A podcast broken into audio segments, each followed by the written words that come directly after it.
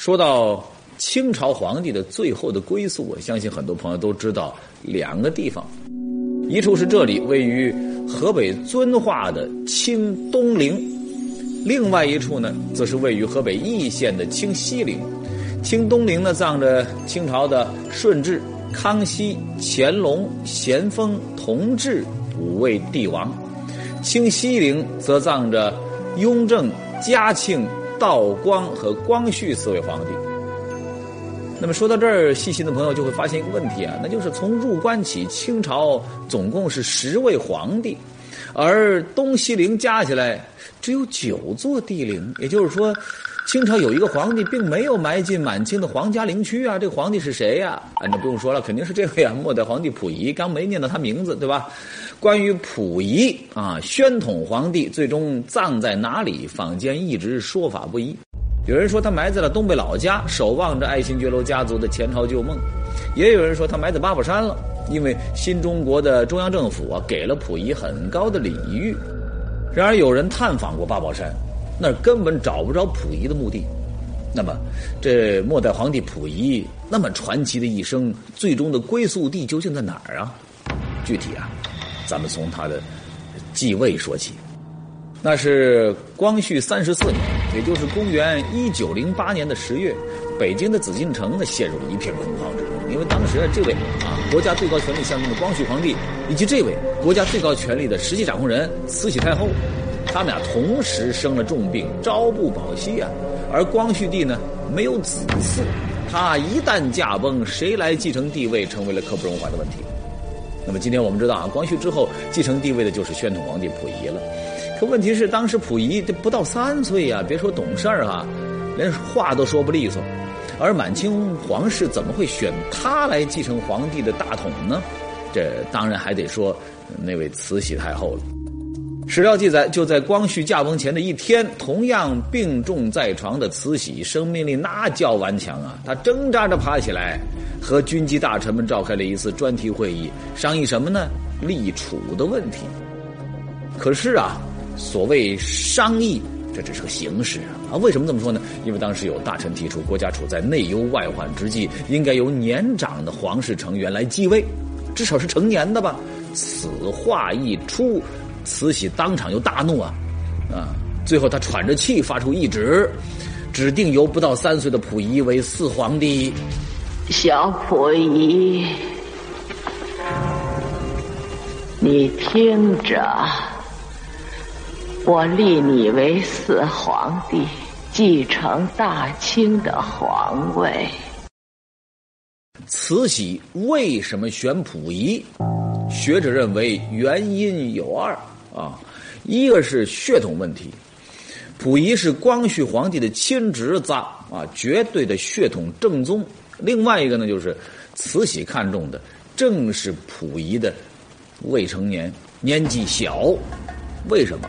众所周知啊，慈禧那是一个权力欲望极强的人，不仅垂帘听政长达半个世纪，就连成年的皇帝，他也容不得稍有忤逆。就说光绪皇帝吧，弄一个戊戌变法，结果慈禧很生气，一句话就把光绪给软禁了。所以不到三岁的溥仪不过是慈禧看中的又一个傀儡而已。然而慈禧万万没想到，啊，他机关算尽呐，人算不如天算。就在光绪驾崩的第二天，他自己个儿一口气没接上来，也就此撒手人寰。就这样，不到三岁的溥仪阴差阳错的就登上了所谓大清王朝的最后的那张龙椅。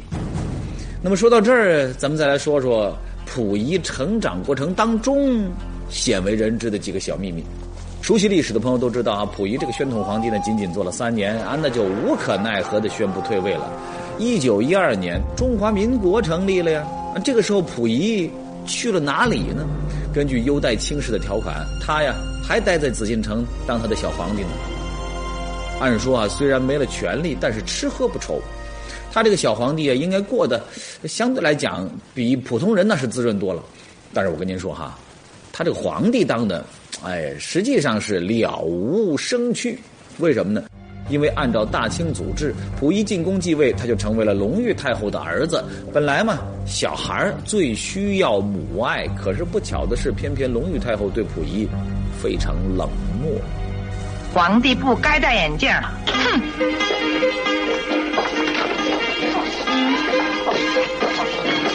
皇上怎么要戴眼镜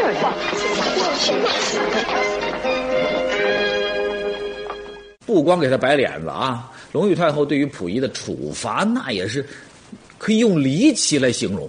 说有一回溥仪吃饭，那小孩们不知道饱饥的，是吧？就吃撑着了。结果隆裕太后下令啊，从今天起不准你吃饭，啊，吃什么呀？一天三顿，只吃那个什么糊米粥啊！而且连续吃了一个月，哎呦，把这溥仪给饿的。说有一天他看见一个太监正拿着一干馒头在给喂鱼嘛，啊，这个御花园的这个啊水池里边喂鱼。溥仪当时眼睛都绿了，冲过去一把抢过那个馒头啊，狼吞虎咽的就把干馒头给咽下去了。那您要问了，哎呦，偌大一皇宫就没有人关爱他吗？哎，各位，有一个，当时在皇宫里边唯一能够真心关爱溥仪的是他的乳母王娇氏。可是溥仪九岁那年，王娇氏被宫里勒令出宫，从那以后啊，溥仪就变得更加的孤僻孤独。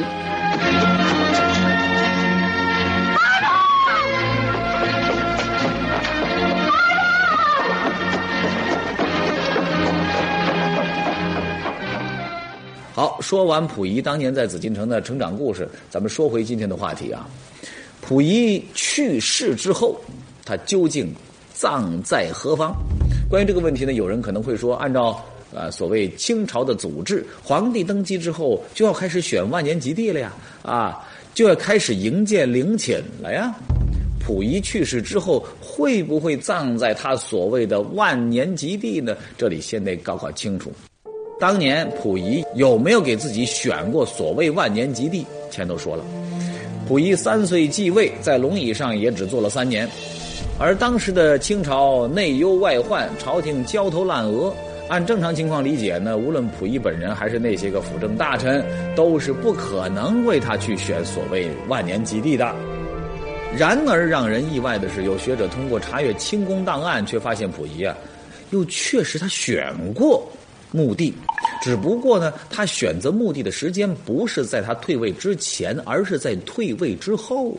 他在紫禁城当小皇帝的时间里边，因为按照退位条款，溥仪皇帝的称号在形式上并没有被废掉，他还是所谓大清国的皇帝，所以呢，他还真干了只有皇帝才能干的这件事儿。当然，他选择陵址的规格跟前朝的皇帝是有着很大的区别的。我们都知道，在前朝的皇帝，他选择万年吉地呢，它是一个非常复杂的事情，而且是国家非常重大的一个事情。呃，一般呢，皇帝要选派自己最亲信的大臣，呃，非常有能力，而且皇帝非常信任啊，而且呢，地位非常高的这个大臣来负责总理这件事情。但是当时的溥仪已经没有这个能力了，他怎么选的呀？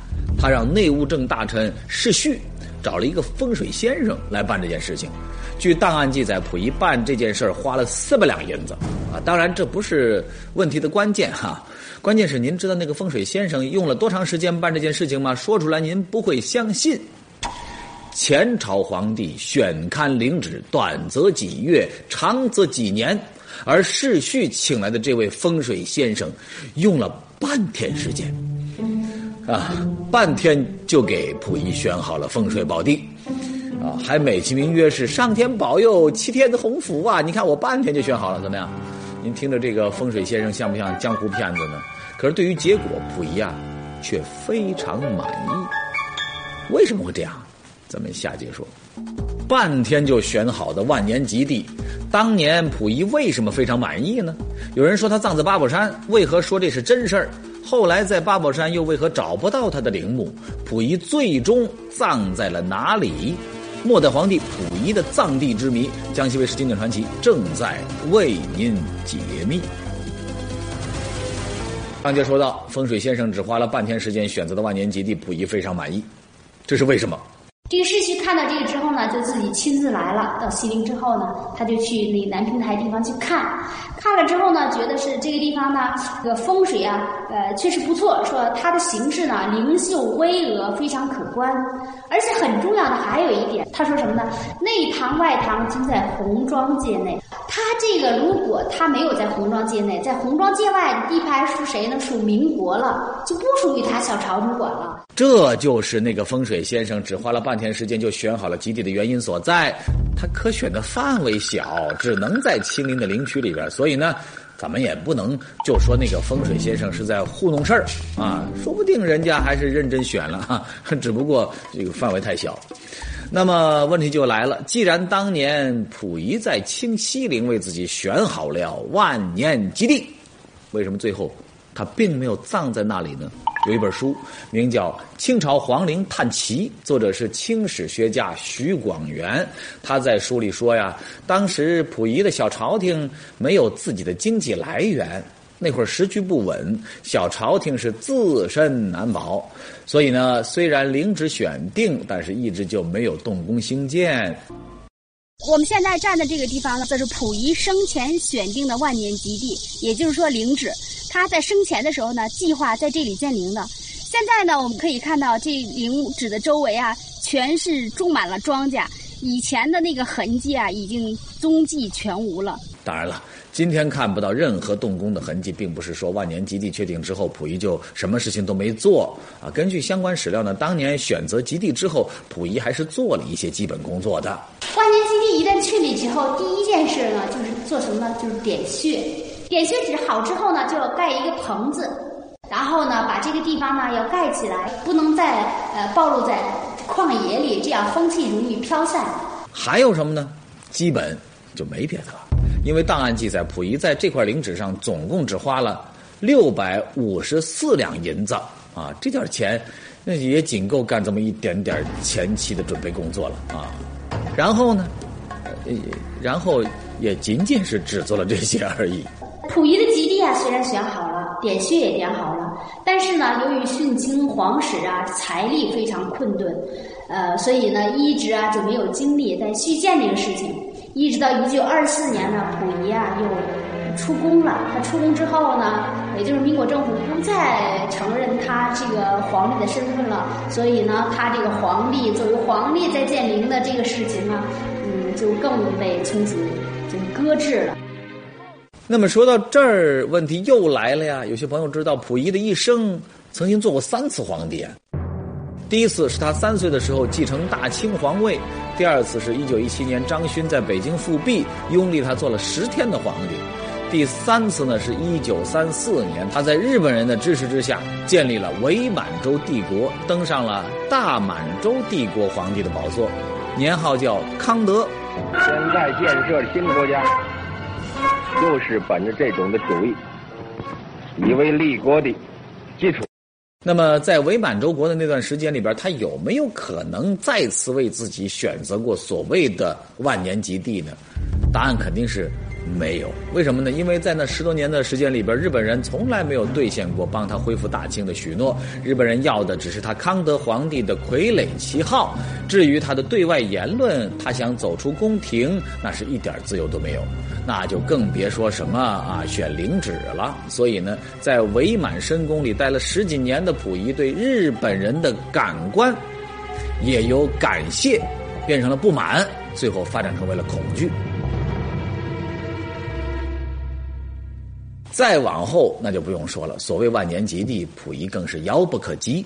一九四五年，日本战败，溥仪和日军一起密谋逃往东京，结果在机场被苏军抓获，溥仪被定性为战犯，在苏联被监禁了整整五年。一九五零年八月，溥仪被押解回国，在抚顺战犯管理所学习改造。受到了近十年的革命教育与思想改造，在战犯管理所里边，溥仪有生以来第一次学会了自己系鞋带儿、洗衣服，学会了基本的生活自理，开始了平民的一般老百姓的生活。一九五九年十二月，在抚顺战犯管理所首批特赦战犯大会上，溥仪激动地接过了中华人民共和国最高人民法院的特赦通知书，成为新中国特赦的。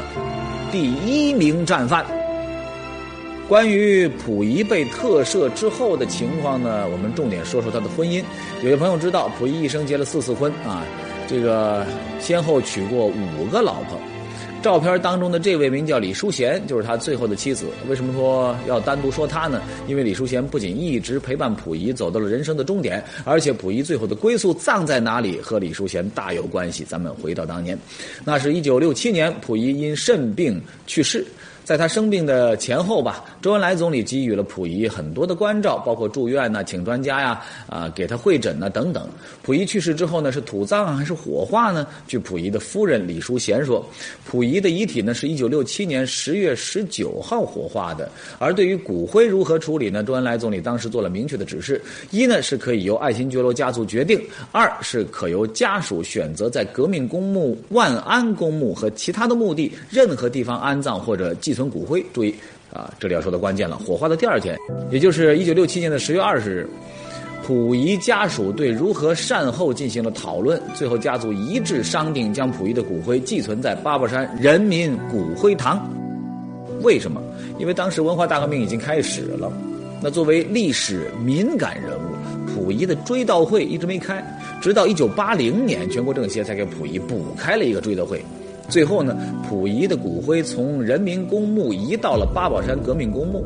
那我们知道，革命公墓埋的都是革命先烈、共和国的功臣，所以溥仪的骨灰被安置在这个地方，当然是国家给了他一个极高的礼遇。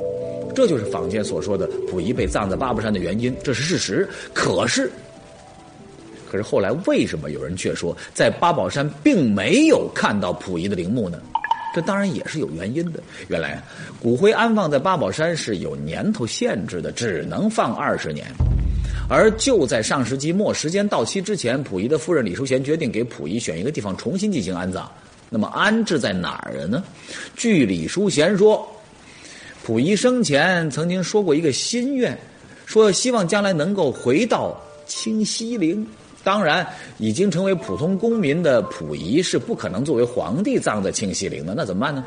李淑贤通过多方的途径联系到了清西陵内的一家公墓，人家一听说是末代皇帝溥仪的骨灰，立马同意免费提供一块墓地。我现在所在的位置呢，就是溥仪骨灰的安葬地。这个地点呢，是一座位于河北易县清西陵境内的一家公墓。尽管这个溥仪墓呢，距离这个光绪皇帝的崇陵，也就真正的。清代皇帝陵墓只有几百米之遥，但是呢，它的规模和建筑情况呢，可能跟清代那个皇帝陵啊是还是有很大的差别的。这个墓地呢，总共占地有九十九点五平米。然后墓地的前方我们可以看到有两根白色的华表，然后墓地的中央呢是溥仪骨灰的安葬地，在它的两侧呢分别是皇后婉容还有谭玉玲的墓。我们也可以看到，在溥仪墓的东侧啊，就是在我左手边，这就是。皇后婉容的墓地，这个婉容墓啊，它里边没有她的骨灰，只是一个衣冠冢。然后另外一侧呢，就是谭玉玲溥仪生前最喜欢的那个妃子，她的墓。有资料记载，溥仪曾对夫人李淑贤说：“我愿意你和我在一起，如果你能够宽容的话，我也希望你能允许谭玉玲也到我的身边，因为谭玉玲啊，是溥仪平生最喜欢的一个女人。”就这样，在妻子李淑贤的一手操持之下，一九九五年，已经去世二十八年的溥仪，终于达成了他的生前所愿，从北京的八宝山迁到了清西陵。当然，他只能葬在公墓区，尽管这个民间墓地距离光绪的崇陵只有一百多米远。